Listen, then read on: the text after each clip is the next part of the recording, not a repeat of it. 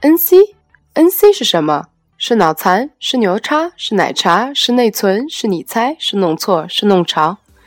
这里是认认真真玩跨界的 NC 宇宙电台，我是王宇，再不跨界就老了。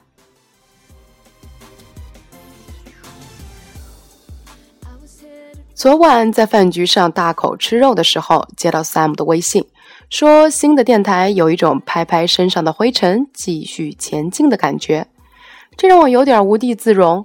怎么听起来话里话外像是六祖慧能在说：“本来无一物，何处染尘埃？”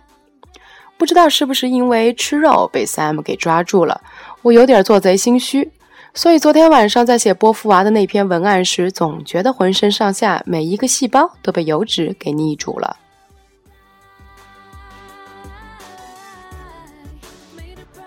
自从认识了 Sam，我就开始尝试吃素。那一个月也是我身体状态最好的时候。虽然体重的吨位总是在那里，但是觉得自个儿是身轻如燕，就连以前常常出虚宫的问题都给解决了。我的那位科技编辑说：“这说明你的身体就不适合吃肉。”不过前两个月在欧洲的时候，我的饮食习惯又被欧洲人民活生生的给掰回来了。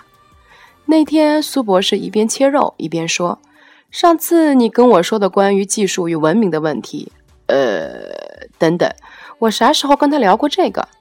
哦，对了，哇塞，那可是两年前的事儿了。”这个闷葫芦两年前不回我邮件，这会子才开口。算了，谁让人家拿过居里夫人奖学金呢？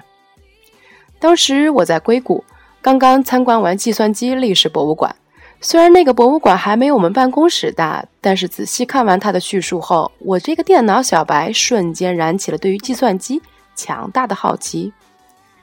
为什么人类在古代就有将复杂的乘除运算变成代码的需求？人们是怎么想起来把骨牌变成打孔纸带，从而进行运算的？这种纸带又是为什么会被汇编语言给取代了？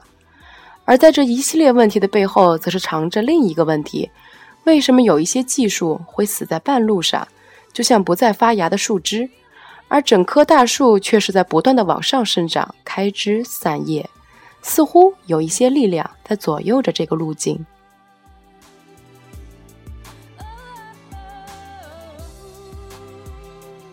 前两日在读 Louis Mumford 那本《技术与文明》，里面有一句话让我很是触动。书里是这样写的：中国人、阿拉伯人和希腊人远在北欧人之前，就在许多领域中率先使用了机器。他们有各种机器，但是并没有机器体系这个概念。只有西欧人才将物理科学和精密的工艺加以发展，使之达到了其他文化没有达到的境地。从而将整个生活模式与机器的步调和能力相适应。听到这里，大家可不要轻易拍砖，因为 Mumford 自己也是对于社会向机械的投降进行了猛烈的抨击，甚至担忧自动化和潜意识的自我之间有着某种不祥的联系。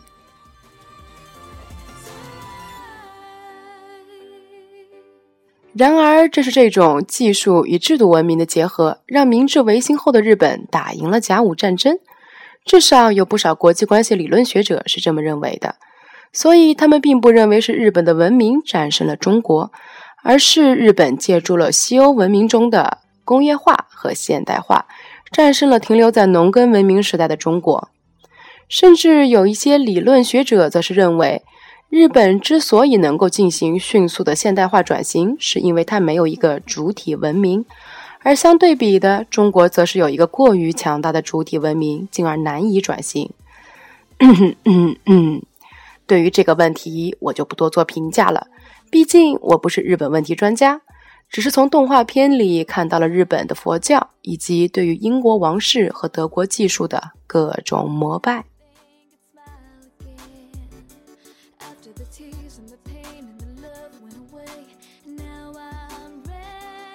不过有意思的是“体系”这个词，因为它就进入我的研究范畴了。不知道大家有没有看昨天，也就是北京时间一月九日晚上的一则视频？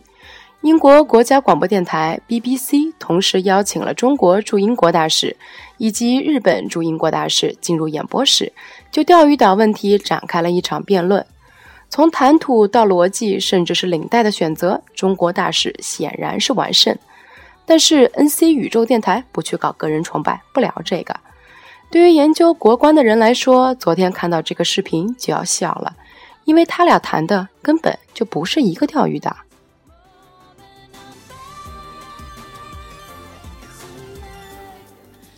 日本大使说，从十九世纪开始，钓鱼岛就是日本的；而中国大使则说，自古钓鱼岛就是中国的。后来的开罗宣言和雅尔塔体系里也规定，日本需要归还从中国窃取的领土，其中包括钓鱼岛。这就像同样是金星，也就是中国民间说的太白金星，在黎明的时候出现在东方，叫做启明星；在黄昏的时候，则是出现在西方，叫做长庚星。一个人谈的是朝贡体系下的钓鱼岛，以及二战后同盟国所制定的国际体系下的钓鱼岛。而另一个人谈的则是日本作为东亚第一个，也是当时唯一一个现代化国家时，在亚洲所向披靡时的钓鱼岛。在我们国际关系理论者的眼里，问题就是这么单纯，就像经济学家眼中的市场经济一样。只不过当权者们总是喜欢混淆视听，这样他们才好进行政治套利嘛。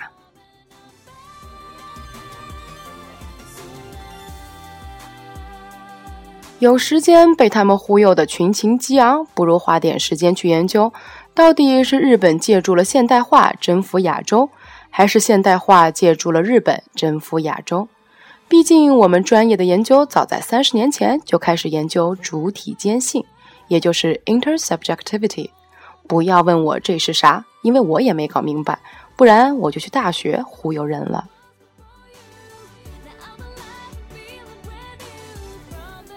总之，东南亚对于现代的这个体系是五迷三道，到底是因为对于日本的崇拜，还是对于工业化的崇拜？我想他们也说不清楚，因为现在的国际关系理论界早就被政策制定者们给蹂躏了，落入政策研究的俗套，俗俗不可耐。不过倒是可以推荐一本不俗的书，台湾作家吴浊流写的《亚细亚的孤儿》，一九四六年在日本出版。好了，这一期的节目就先到这里吧。我是王宇，再不跨界就老了。